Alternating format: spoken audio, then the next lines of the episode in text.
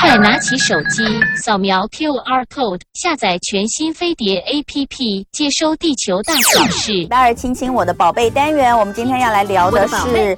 培养 AI 世代的必备能力。刚刚听到这首歌曲是陈珊妮教我如何做你的爱人。结果刚刚我们制作人跟我说：“哎，你听得出来他是 AI 唱的吗？”然后我说：“哈，什么什么什么 AI 唱的？”他说：“就是这不是真的陈珊妮去唱这首歌，是 AI 唱的。”我说：“可是声音就是陈珊妮的声音。”他说：“对，但就不是陈珊妮本人唱的。”我说：“AI 是怎么？”他说：“而且因为大家都听听不出来，但是是后来就是呃，他已经试出这首歌之后，他才告诉大家这个是用 AI。”然后我就非常的觉得不可思议，是怎么样可以这么顺？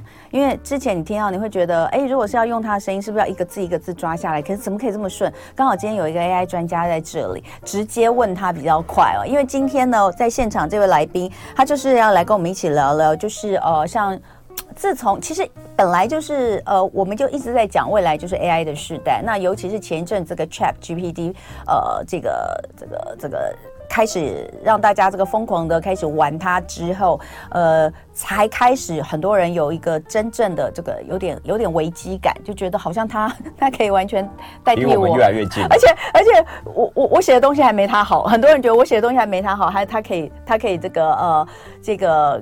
呃，好像代替很多人的工作，大家才觉得好像它离我们很近哦。但其实这件事情它真的就是一直在发生，而且以 AI 这个速度来说，它其实发生的非常的快。接下来会更快。我们今天就要来聊一聊，就是到底怎么样可以呃培养孩子的，在在这个世代里面，我们如何培养出一个他能够在这个世代具有能力的一个呃未来啦，未来他具有能力的一个呃一个个体哦。所以今天呢，请到现场的这位呢，他是 Coding Bar 创办人，Coding Bar。算是一个科技教育平台，好，他们主要是针对呃中小学生，有有大人吗？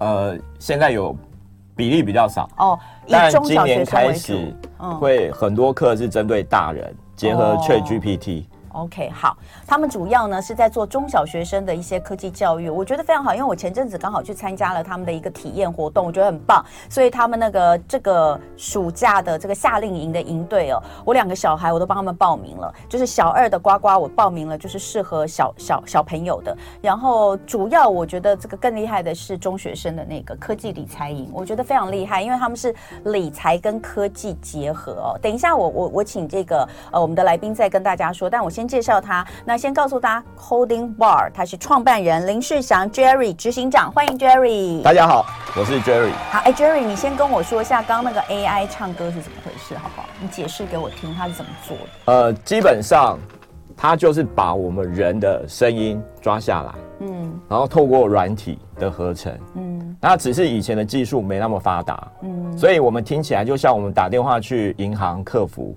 对啊，你一听就会觉得那是机器声。没有没有，有一些有一些是是录的嘛。呃，对，但是真人录的，你就觉得他不不够聪明。有一些是真人录的，然后有一些就是一颗一，感觉是一个一个音。对对对对对。但现在现在的技术其实两三年前，嗯，我就已经有人 demo 给我，嗯，可以把克林顿的声音，嗯，他的声音哦，讲中文，然后你会辨识不出来，这原来是机器发出来的。我也没办法辨别到底是不是他的声音，因为我没听过他讲中文啊。哎、欸，他从 YouTube 上面去抓他的声谱，所以就抓声谱，然后他可以发出，然后可以把它把它变成他讲任何语言，这个意思吗？对。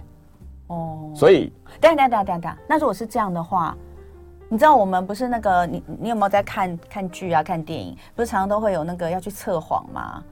那这种的确，这个现在就是 AI 界。大家在热烈讨论的一个重大议题，道德。对呀、啊，因为这件事情要用来犯罪，实在太容易了。你看测谎哦，测谎，呃，或者是你要去辨别这段。假设今天我跟你密谋一件不法的事情，哦，那你私底下录我的音，私私底下录我的音，然后最后我们这个事情啪康之后，你秀出了你的你的那个录音内容，说当初就是萧同文说要这样干的，哦。可是那个不一定是我讲的啊，声音是哦，图片也是哦。对对，但是我的意思说你，你你你你有可能是抓我的声谱，你看我我有多少声音在网络上啊？你抓我的声音下来，你就可以创造出我讲的一段话。对，所以你比我危险。那这个东西去去检测出来的话，是检测不出它，就这个是本人发出的声音没有错啊。呃，应该说这是一个科技的攻防。哦，有人在做这件事情，但相对有人在做另外一件事情，就判断这些 material、这些材料、这些声音或者图片，哦，是不是 AI 生成的？啊，好可怕哦！所以，呃，我我们之前其实有聊过非常多次，就是说这个科技这件事情，它就是水能载舟，亦能覆舟啦。但是。大部分到目前为止，我们会觉得它对人类的贡献跟进步是还是远大于它带来的负面影响。没错，因为负面影响就是一些小部分的人他会故意拿这个东西来犯罪犯罪，但是但是绝大多数百分之九十以上，其他都是运用在好的跟进步的方面。那总而言之，它就是一个潮流哦，你你害怕它也没办法。你想要避开，除非你住到山里面，成为一个山顶洞人，但你的小孩一定不愿意跟你一起进去山洞，所以我们还是必须要面对它。哈，那我们就来看看哦，那现在 AI 已经如火如荼进入各个行业，城市就是人工智慧的基础，未来城市语言将会是每一个人的基本能力，就像现在的英语一样。嗯，可是像我，我就会觉得非常的害怕，因为。我是文组的人，我又不会写程式。那第一个，我需要了解程式吗？第二个，我不会写程式，我是不是就没有办法存活？我们先针对这一题来讲，好不好？好，呃，我觉得国科会主委讲的很好哦。他三月在立法院答询的时候回回复立委，就是人不会被 AI 所取代，但不懂 AI 的人会被懂 AI 的人所取代。嗯，那城市 AI 基本上都是软体写出来的。嗯，所以呢，我们常常在讲，以前大家都觉得城市好像只有这些理工阿仔需要，嗯，但我们现在看到，它其实就是一个跟电脑沟通的语言，嗯，我觉得台湾翻译的很好，我们叫城市语言，嗯，就是我能透过它来驾驭电脑，帮你做事。所以不管理工文组，其实我们都需要具备这样的能力。嗯、好，待会回来继续聊，非常有意思哦。今天亲亲我的宝贝单元，培养 AI 世代的必备能力哦。我们一起来呃了解孩子未来还要面对什么样的世界了。我觉得，我觉得是这样子，就是我们其实也是，因为我们也还不会那么早就挂了，所以我们也必须会面对。现在现场是 Coding Bar 创办人、执行长哦林世祥 Jerry。呃，我先请 Jerry 自我介绍一下，因为大家知道 Jerry 他。原本是上市公司的副总啊，呃，但他却就是决定呃，就是离开上市公司，然后创办了这样的一个科技教育，呃，投身到科技教育的领域了。就是我不能理解，你知道，就是我第一次碰到他的时候，我说你为什么要这样？为什么如此想不开？哦、呃，但创业可能是你的，也许是一个梦想。哎，刚好我们昨天讲到创业，郭佳琪他也是创业界的这个一位很有名的，一直不停的，他叫连续创业家，三十几次。我我我也是知道柯认识柯佳琪跟他老婆之后，我才知道什么叫连续创业家，就是不停的在创业。但 Coding Bar 是你的第一次创业？哎，严格讲算第二次。嗯，但是是相同的领域嘛？都是科技教育。你为什么想要离开？你其实，在上市公司当副总应该还不错啊。好，这个几个因素，第一个自己有小朋友，嗯，那你从他的学习过程，你就觉得学校学的东西，嗯，其实真的跟不上时代，嗯、特别是我们这种科技人，always 在看未来，嗯，这是第一点，嗯，第二点，刚好那个时间去念正大 EMBA。哦，你是七加班的啊？哎，我不是七加班，就是 EMBA。OK OK。文化创意创新组。文化创意创新组。那那时候我写的硕士论文是英国创意产业。你大学念什么？电机。对，电机。所以你是写程式吗？你后来是当工程师？哎，我是因为喜欢写程式，所以选电。我大学科系只选电机资讯相关的。是因为你在上大学前就对这个东西是有兴趣？对，因为我觉得写程式实在太酷太屌了。你想你想到什么，你就可以把它做出来，我觉得超有成就感的。But 我们好，我们好难理解哦，我们是不同星球的人。But 人生最恐怖的就是这个 But。嗯，你真正进去之后，你才发现。可能我的个性，我觉得一直在电脑面前写程式好像有点无聊。哦，我比较喜欢跟人互动。对，所以就慢慢从比较偏理工方面的工作转到比较偏 PM 业务。对对对，所以呃，那时候你说自己有小朋友，让你想要开始做一些科技教育的东西。对，然后再加上念 EMBA 写英国创意产业，我就发觉人家国外教小朋友可以这么有趣、活泼。嗯。那我们每天还在背一些我认为嗯。不是那么重要的东西，嗯、特别是那时候我女儿好像四年级还五年级，她的国文就考说给她四个字的词，嗯，问她这个是隐喻法，哦对对对，譬喻法，对，哒哒哒，我想说这很重要吗？你不教小孩子怎么思辨，看到一个问题怎么把问题拆解，你去考这个？这个不是说不重要，但我觉得不是这个年纪该学的。我跟你讲，也是啊，你知道我儿子啊，这个这次国语就错两错一题，然后虽然我也是念了他，但我真的觉得这到底有有意义吗？就是就是四个选项，哪一个哪一哪一个跟另外三个的组成的不一样？就是要考你它是象形字啊、会意字啊、指示字啊。我问大家，除了象形字之外。你现在去拿一张纸起来，把那些字看一看，除了象形字以外，其他字你知道它是它它是哪一个是会议，哪个是指示吗？就是你已经忘记，我早就忘记，我是因为跟着小孩念国语，所以我也觉得这些好无聊。所以这个讲下去，我怕得罪很多人，我也很得罪很多国文老师。好，对，所以呃，你会希望能够用更有趣，而且更直接、更贴近生活、更贴近，让孩子学到就立刻知道可以怎么用。对，那你你其实刚刚我们私底下在聊天在讲哈，就是说，呃，你说其实一零八课纲里面现在从国小国中啊都有，还你是说国小国中还是国中高中？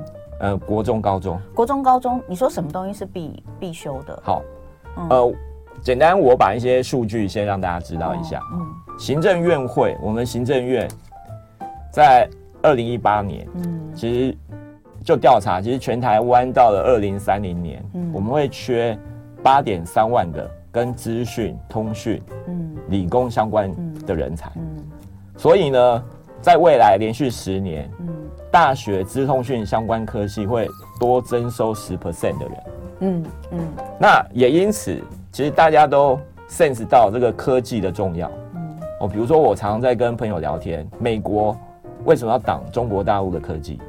因为科技一旦强，你的国防各方面一定不会弱。嗯，那也因此，台湾算比较慢的哈。我们是到了一零八课纲，就是四年前，嗯，开始在国中三个学期，高中一个学期，资讯科技变成是必修课程。嗯，资讯科技就是跟城市相关的。嗯，那还有一门叫生活科技，嗯，它就是比较进阶的，以前我们的工艺课。哦，只只是我怎么记得公益课只有男生修啊？以前以前是公益家政分开嘛？对，家政女生嘛。我也没上过家政课。对呀，所以公益课以前也是。现在是都要，现在是都要，是不是？对哦。那这个生活科技就比较偏向这个软体硬体的结合。嗯，比如说你去控制车子啊、机器人等等。嗯，就国家也有感觉到这件事情的重要。嗯，但是这四年下来，我觉得这个速度和力道还是。弱了一点。我们不是有唐凤吗？你觉得我在挖洞给你跳吗？哎，我我觉得教育这件事情哦，嗯、通常我我自己在这个圈子里将近哎已经十年了。十年。我觉得最大的感慨就是教育的演进是很慢的。嗯。它相较于以像我以前在的科技产业，它的速度是非常慢。科技产业，我们可能是用天或小时来当单位。对对对对。教育的单位可能是一学期就是半年，或是一学年就一年。嗯。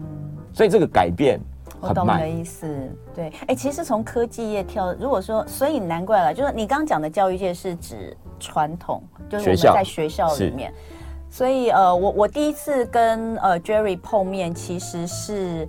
呃，我就刚刚前面有讲，我去参加他们的一个营队，我觉得非常有意思。他们就请了一些人去体验哦。那我记得我那天去的时候，我我我觉得那个体验，它就是把理财跟城市结合在结合在一起的一个呃小朋友的暑假营队，然后让我们先去体验。那我就觉得好有趣哦。那那天我就跟 Jerry 聊，我就觉得聊得蛮蛮蛮开心的，因为呃，我会觉得，因为我有跟他说到，我在很多很多年前，其实呃，我们就讨论过在，你看张善政现在是桃园市长嘛，他以前在当行政院长的时候，他曾经做过一件事情，这个我在节目里好像有就讲过，就是他已经搞了一笔预算，预算都有，钱都有了，他想要让全台湾的小学生从小学一年级开始就学城市语言，就是学 coding。那你看张。任正当行政院长，谁去帮我查一下？那是民国哪一年的事哦？那个时候他就有这个想法，而且他钱都找到了，我觉得他也真的蛮厉害的。但是后来为什么没有执行的原因，是因为学校里面的老师强烈的反对。是，我觉得不能怪他们，因为他们就没有这个能力。你要叫他去教，他不会教，他是不是需要学？那就像你讲的，这个很慢。你要一个成年人或是四五十岁人，他去学这个东西，他真的是有点慢。所以。那那嗯，我那就说，那你为什么不从业界找那么多工程师？台湾工程师一大把，你不能去跟一些什么产业建教合作来这样？呃，但是因为这件事情实在是呃投资报酬率太低了，对于工程师来说，他很忙，然后又高薪，你要请工程师来教小孩，真的也是非常难。还有一个很严重的问题，对，就算他愿意，嗯，工程师通常是逻辑思考能力比较好的，嗯，来教小朋友，通常他觉得很简单一件事情，小朋友也听不懂。对，我也觉得工程师讲话我都听不懂。你你不算，因为你其实是重沟通的人，被磨练过的工程师。很多工程师讲话听不懂，所以那个城市语言其实有另外一种叫工程师语言，看不懂哦。好，那。总而言之，后来这件事情就就没有没有进行了。我上次去，呃，他去年选那个桃园市长的时候，我访问他，我实际上跟他谈这件事情，他非常的惊讶，他说：“你怎么会知道这件事？”我就说：“他，我就说那个时候我们其实蛮蛮注意，因为那时候刚好跟天下有办一个论坛，那时候我是主持人，我说我我其实有听到这个，他就说对呀、他说那个真的是他觉得应该二零一六，有人跟我说二零一六，对，所以我们才会觉得说像你们这样子的，呃。”科技教育的平台，比如说你从业界科技业转到这个这样的教育平台，其实它是可以补足学校里面有关于这方面的不足，对不对？是。我我有看一下你们的资料，你们其实现在在国小、国中吗？就已经有进入到校园里面去帮大家上课了吗？嗯，像我们现在都有在新北市的私立学校，嗯，然后像新竹的光复国中，嗯，哦，下学期开始他们整个。七八九年级的课都是我们老师派去上。新竹光复国中很有名哎。然后台北的东山，嗯，也是有些课是我们老师去上的。嗯。那我们想做的事情就是，就像主持人一样，嗯，很多人都觉得 AI 科技很难，嗯，然后再加上我们这一群人的长相就是很阿宅，大家就有一个既定的印象，这个这个东西好像又难又无趣，不好玩。所以 Coding Bar 就在做这件事情哦。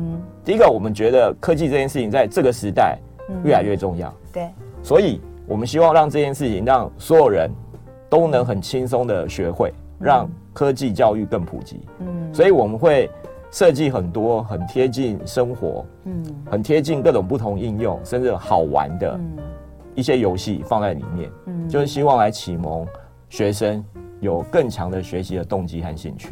嗯，所以呃，你们从哪一哪一年，就是你们在做这件事已经做几年了？我们呃，公司到今年开始进入第六年，对，我们二零一八年开始，不过蛮快的。就是说，现在学校里面就是跟学校里面这些合作。那你刚刚讲的这些课程，大部分是什么课程？你在学校里面给孩子们上？呃，不同年级有不同的课，对，这也是我们觉得还蛮引以为傲的。就是现在坊间很多课，我认为都太点状。怎么说？点状就是没有把整个学习的蓝图系统做一个很完整的衔接，嗯，所以他可能小学学完之后，哎、嗯。欸，到了中学，嗯，就不知道学什么，嗯，那甚至到了高中成人，嗯，那我们是从这个最小这个九岁，嗯，到成人，嗯，我们都有一个完整的规划，哦，小学段我们比较重视是在启蒙孩子，让他对。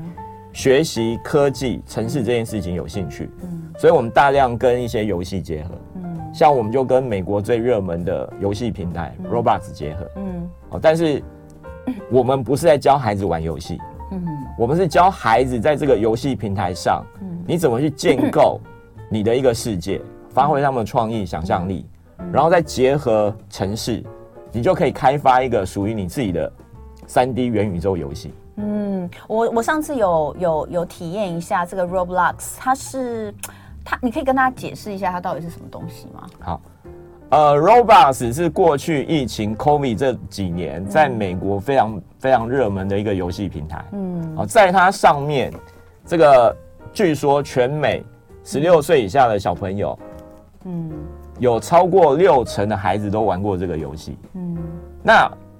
它是一个游戏平台。但我后来回去有问我的朋友，他们的孩子是五年级，他是也玩过，他说都在玩这个，他说他自己有一个账号还是什么，是可他们就是在玩游戏而已。所以我们把它成绩拉更高，对，甚至我们知道欧洲学校是三年级就开始变成课程。嗯就是这个东西是他们的课程吗？对，对，但他不也不是只是让孩子玩，对不对？对，跟你们一样。我们我们也不是让孩子玩，对，对对，我们是让孩子透过这个平台，对，可以去设计自己的游戏。嗯，那怎么设计呢？你就想象，你可以在里面去建一个你自己的总统府，嗯，或者是你去盖一个你的赛车跑道。我上次有看到你们有一个孩子盖一个赛车跑道，超厉害。然后那个小孩才几年级？小上小学四五年级而已吧，对，还没到高年级，还没到高年级，就中年级孩子，他可以做出一个，他可以做出他自己的赛车跑道，然后就是你的车子就是一直往前延伸着，那哦，我觉得那很厉害，哦、呃，可是它很难吗？我本来觉得那个真的很难，可是我那天去体验之后，我发现其实也没那么难，真的也没那么难，就是用一些方法哦，这个呃，等一下我们可以再讲，因为呃，待会回来。我我我觉得大家可以先去看一下，因为有些东西可能你用听的听还是很重要的，但有的东西，比如说你想要了解更多的话，你可能还是需要一些文字的东西。那你说可以去上 Coding Bar 的网站，你也可以去看一下。我昨天晚上其实有写一篇，我昨天晚上其实就是把我之前去带呱呱去这个写在我的脸书上。亲亲我的宝贝单元，今天是培养 AI 时代的必备能力。今天在现场的是科技教育平台 Coding Bar 的创办人，你们叫程式领航吗？你们有没有国语？啊，Coding Bar 有没有一个国语中文名字啊？对啊，没有哎、欸，没有。好，Coding Bar 的创办人也是执行长 Jerry 啊，林世祥来跟我们聊聊。呃，他真的很好聊，就是不太像那个我们印象中的工程师，但因为他也不是啦，他后来也不走这个方面，就是在科技公司、上市公司呃科技业的上市公司做到副总，但是有敢于就是呃希望。希望台湾也能够跟欧美接轨哦，欧美接轨能够让孩子在学习科技的过程当中更有趣、更接地气、更跟生活相关，而不是在学校里面背一些东西。所以呃很好玩。那之前我去参加他们的一个体验营哦，那是小朋友。我刚刚前面在这个呃，我在这个广告的时候有讲哦，那。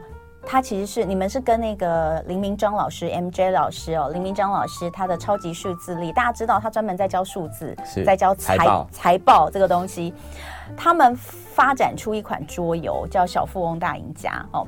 非常有意思，我跟大家讲，就是呃，是这个，你不要去想大富翁哦，小时候玩那个大，那个太简单了，那个完全就是碰运气的东西。可是人生就不能只碰运气哦，所以，但是又不像现金流，我不知道有没有听众朋友玩过现金流。我有一段时间，呃，我先生。好多年前，在我女儿还很小的时候，你看我老公有多在意这件事情。我女儿那时候应该才小二，他就买了整套现金流，现金流，现金流七千六七千块一整套，现在不知道放在我家哪一个，压在哪一个地方，我找都找不到。他买了一套现金流回来，说要开始教我女儿，就是太难了，财经方面的讯息这样。结果啊，他们后来确实是有玩，因为我们后来真的，我们自己根本教不会，你知道，我连连我都看不太懂，所以我们后来找了专门在大学有给大学生上现金流课的老师来教这些小孩玩，但他们还是就是懵懵懂懂，后来也没有很爱玩，我们就收起来。现金流对他们来说太难，对。那那个小凤大赢家真的蛮有意思的哈，就是呃，他真的就是人生的每一个每一个，不管是我们的职业正职赚的钱，然后投资赚的钱，然后你怎么去运用你的职业的不同，跟你跟你的这个选择的方式都会不一样哈。那晚，那我们就去，我跟我跟我跟我老公还有我儿子，然后那天还有雷秋雷秋律师哦，那雷秋有来上我节目，大家知道，我们四个人在那里玩玩得很开心哦。所以，呃，Jerry，你们是怎么想到，就是在这个暑假要办两个营队？一个是给比较小的孩子嘛，就是小学五年级到呃国八；另外一个是九年级到十二年级，就是国三到高三。你们两个都是跟理财和城市结合的，对不对？你你可不可以先讲一下，为什么你有这样的概念？好，呃，其实我我自己是基督徒，嗯，那我一直很佩服。甚至想学习犹太人教教育的方式。嗯，那大家应该知道，这个得诺贝尔奖啊，或是美国的财富，其实很大的比例都是掌握在犹太人手里。嗯，那我一直觉得我们的学校教育对财商这一块的教育太少。嗯，因为这跟我们儒家文化，我个人觉得跟儒家文化有关系。以前我们都讲，因为我们都讲士农工商嘛，商是被排在最后。对，因为我我我们骨子里都觉得赚钱是一个邪恶的事。嗯，因为你可能有钱就会做一些有的没的。嗯，这这是我们 传统，嗯，或者说我们中华文化。嗯，那可是实际上，当我们到了社会，哪一个人不是为了生存、为了赚钱在奋斗？嗯，所以好像。大家不讲，但实际上应该没有人不想要多赚一点钱。嗯、哦，你多一点钱，你也可以做很多公益的事情。所以我一直觉得学校教育在这一块太缺乏了。那我也一直认为，城市学习不应该再像以前我们这种方式，就是哦，老师讲完，你写了一堆城市，然后问说这个城市能干嘛？不知道。嗯哦，因为很多学习，我常拿少林寺练功来比喻，你必须先练好内功，嗯，所以你在那边可能要蹲马步蹲个三年，你才能去学一些比较花拳绣腿的外功，嗯。可是通常现在的孩子呢，你要他花三年去修这种内功，他觉得太无聊，嗯。所以我们一直在想怎么把这个科技、城市这么重要的东西跟生活做一个紧密结合，嗯，也让孩子有感，嗯嗯嗯。那也非常幸运哈，刚好，呃，今年年初就参加了 MJ 老师的课，嗯，就让我这个脑洞顿开，嗯，因为坦白说，财报我在学校也修过，EMBA 也念过，嗯，但是老师就是有办法用一个很活泼有趣，而且他非常接生活的实际应用，嗯，甚至包括谈到人生啊、创业，那我就等于跟他偷偷学了这样的概念，嗯，就希望把城市。跟这个财商结合，结合，然后针对不同年纪的孩子，哦，比如说国小的，嗯，有这个小富翁大赢家，嗯，那中学以上的有这个科技理财营，但讲的深度会不一样，嗯，但我们想做到的事情是，第一个我要颠覆大家对城市的看法，嗯，因为我常在讲哦，城市是工具，嗯，而且越到这个时代，它是变成每个人都需要的工具，甚至我夸张一点讲。结合像 ChatGPT 这些 AI 之后，它会变成未来的 Office。嗯，我们大量的东西其实可以透过它。那同时，我希望我们尽早就开始让孩子建立这些财商投资的概念。呃，刚刚主持人一直在谈到这个桌游，我觉得这个桌游最棒的是它大量放进了风险这个概念。嗯，对。他你那个桌子里面有那个呃灰灰呃灰灰灰犀牛和黑天鹅事件，那 超赞呢！我第一次玩哦，嗯，我其实这个桌游可以看到每个玩家的个性，对对，真的。像我就是积极买股票，而且是那种容易成长型的股票，对。But 我就好死不死，我第一次玩，嗯，就抽到黑天鹅，嗯，我的所有股价。股票几乎都全部腰斩，嗯，本来是第一名、第二名的，后来立刻掉到后段班，嗯嗯。那我们就希望借个这个，不是好像听老师在说教的方式，对对对对，好让大家实际对实际来 practice，实际玩过之后，你就知道哇，原来老师在课堂上讲的这些概念，其实是很接地气的，很好玩的，很活泼的，嗯。那特别在这个时代，我觉得。这才有办法让孩子有动机来学习。那他跟城市怎么结合呢？比如说像呃小朋友的，我我那个时候去体验的嘛，我带呱呱去体验的那个，他他的课程安排，因为我后来有看你们有五天的课程，在暑假的时候是五天，那五个整天，那你们怎么去把理财跟科技做结合？好，坦白说，五天对我们来讲时间不够，一定不够啊，一定不够。但五个整天其实。其实你呃，我我现在一般去帮小孩，如果是暑假、寒暑假去找那种呃营队的话，大概也是差不多五天是一个一个一个阶段啊。而且整天我觉得 OK 了。但如果我要把城市学得很好，其实五天一定不够。那可能就是一个入门，对不对？没错。所以我们的设定就是，第一个我们要让孩子有财务投资风险的概念。对。第二个，我要透过 Roblox 这个开放式的游戏平台，对，把你在这边学到一些概念，放到你设计的这个游戏里，懂。比如说，你可以有一些买卖的活动。对。比如说，你可以设计一些店铺，哦，买一些东西，它可能随着时间有些增值可能比较快，有些增值比较慢，等等的。嗯。就是我们希望这两个不是脱轨的。嗯。你立刻要把你在桌游上面学到的概念，立刻放到你设计的游戏里。嗯。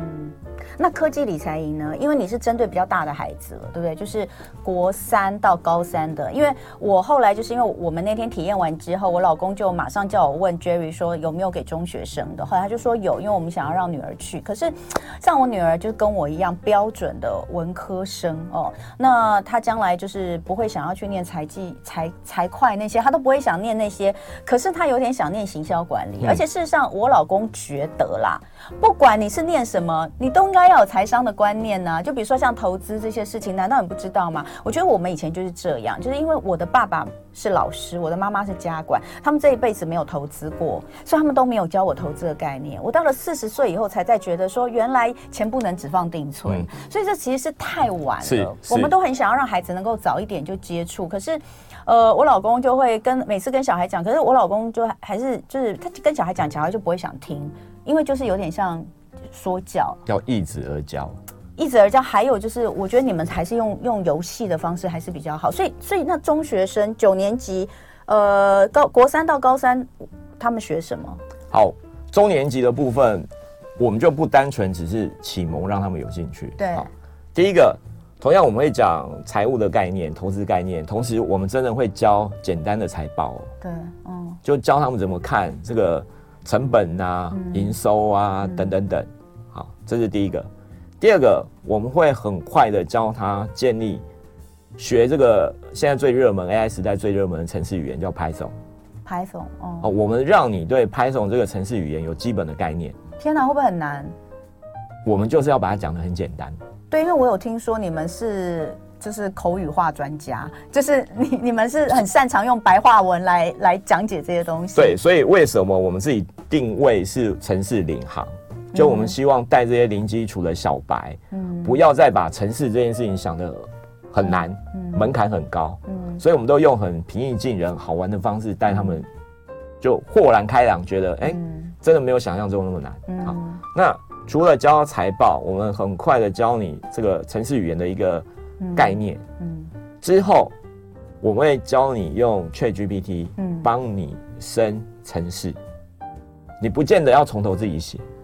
哦，ChatGPT 可以帮你写，but，哦，but 又来了。哦，如果你是一个完全没概念的人，你很难判断 ChatGPT 对你写出来的程式对或是错。我我我常讲，现在 ChatGPT 呢，以它现在的能力，写大城市不行，嗯，但写一些小程式可以，嗯，所以不管我认为，在这个时代，不管你是文组、理工组，甚至要念医的，嗯，最重要一个。能力就是把大问题拆解成小问题，嗯，这些小问题你就可以交给 AI，交给 ChatGPT 去帮你做，嗯，他们做回来之后，你要做一个审视检核的人，嗯，你去看，然后再把它组合起来，嗯，他们变成是你的助手，这其实才是我们要怎么运用 AI 而不被 AI 取代的重点，是，对啊，是，所以。我也想颠覆大家一个观念，以前可能觉得只有念电机啊、资工这些理工的人要学 coding。嗯，我真的觉得现在开始的这个时代，是每个人一定都要有基本程式的概念。嗯，你不见得要会自己写程式，因为 AI 可以帮你写。对，但你要知道这个城市的基本架构，嗯，你才有办法去命令 AI 帮你去把大的问题拆成小问题，然后他去。帮你针对每个小问题去写出它的城市，你最后再把它组起来。你刚刚讲这段就是张善政当年想要做的事情啦，就是他讲的，就是说每一个，他就讲你不用会写城市，但你一定要知道怎么运用城市。好，那呃，待会回来我们继续再跟大家聊。今天是这个 Coding Bar 创办人和执行长 Jerry 呃，在这里跟我们聊这个 AI，呃，培养 AI 时代必备能力哦。那刚听他讲了一下，就是呃。他们怎么去设计这些课程哦，让不同年龄的孩子哦能够呃了解城市语言。就我不一定要会写程式，可是我要知我现在在这个时代具备的能力，就是我如何把大问题拆解成小问题，我来运用，我不用写，可是我可以运用一些。既有的工具，让他来帮我处理这些东西，然后我再来做一个比较高度的整合跟审视。这个我觉得是我真的觉得，我觉得你刚刚讲那段讲超好，我被你圈粉。我当天就有被他圈粉，不然我也不会邀他来上节目啦。因为我觉得他讲的很好，因为他他有让我们这些可能呃就是不是理科的孩子孩子们可以比较了解。那刚刚有很多人在问说这个课程的内容五天到底是什么等等的，请大家去萧同文粉丝专业看，因为我今天应该置顶。昨天晚上我刚好跟大家分享了这个部分，那里面呢我就呃带他们的这个课程。的连接，大家就可以点进去看。那它分别这个两个不同的课程适合什么样的人，然后他怎么安排哦？那当然这个部分就到我的脸书去看就好。那今天最后一点点时间，你说想跟大家聊一下 APCS 程式检定学程，这个是什么东西？这是一零八课纲上路之后的新东西吗？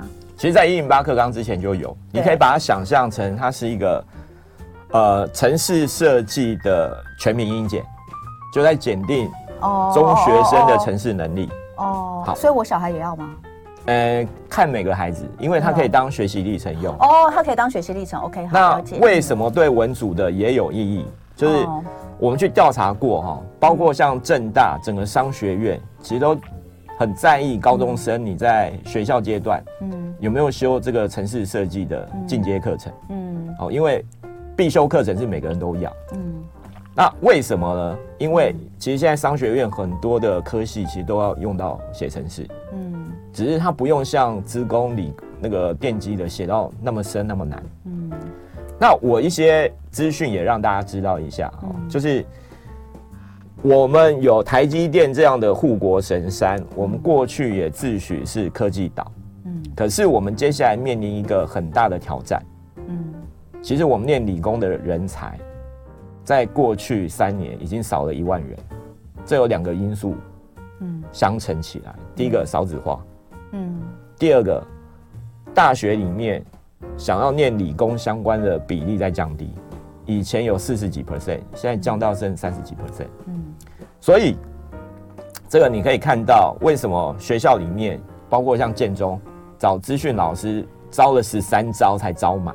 哦，真的啊，很夸张吧？是因为不想去当老师吧？因为会写程式的人，嗯，去当工程师，这薪水差太多了。对呀，拜托，这我们刚刚这就是回到我们刚刚讨论的话题啊。是，所以这也是为什么我们 Coding Bar 在做的事情，就是我们开发一个平台，让老师可以很好教，然后现在又结合了 AI，学生有问题在上面问问题，我 AI 助教就直接回答他。好，回到这边，所以我们看到一个。隐忧，嗯，还有一个趋势就是未来我们理工人才会越来越不够，嗯，所以呢，行政院从二零一九年开始，啊，就连续在这个大学资通讯相关科系，嗯，外加增加十 percent 的招生名额，嗯，意思是什么？意思就是，如果孩子对理工这些有兴趣的，其实你现在来念资讯电机一定是对的。第一个市场很热，嗯，第二个政府的，嗯，包括大学取材的方式都在往这个方向走，嗯，那好，所以这 APCS 有什么关系？因为它是一个检核学生城市能力一个很公正客观的标准，嗯，它是有师大办的，嗯，所以很多学校，哦，特别是资工系，你要。申请入学，你就是在你的学习历程档案里面有附上这个的话，对你很加分就对了，对不对？教授就可以一目了然知道你的城市能力，在哪里。对，你们有教这个就。有，而且有教在哪里？远距线上课哦，有实体有远距。所以呃，今天时间的关系哦，大家有没有觉得实在是听不够？而且我觉得就是。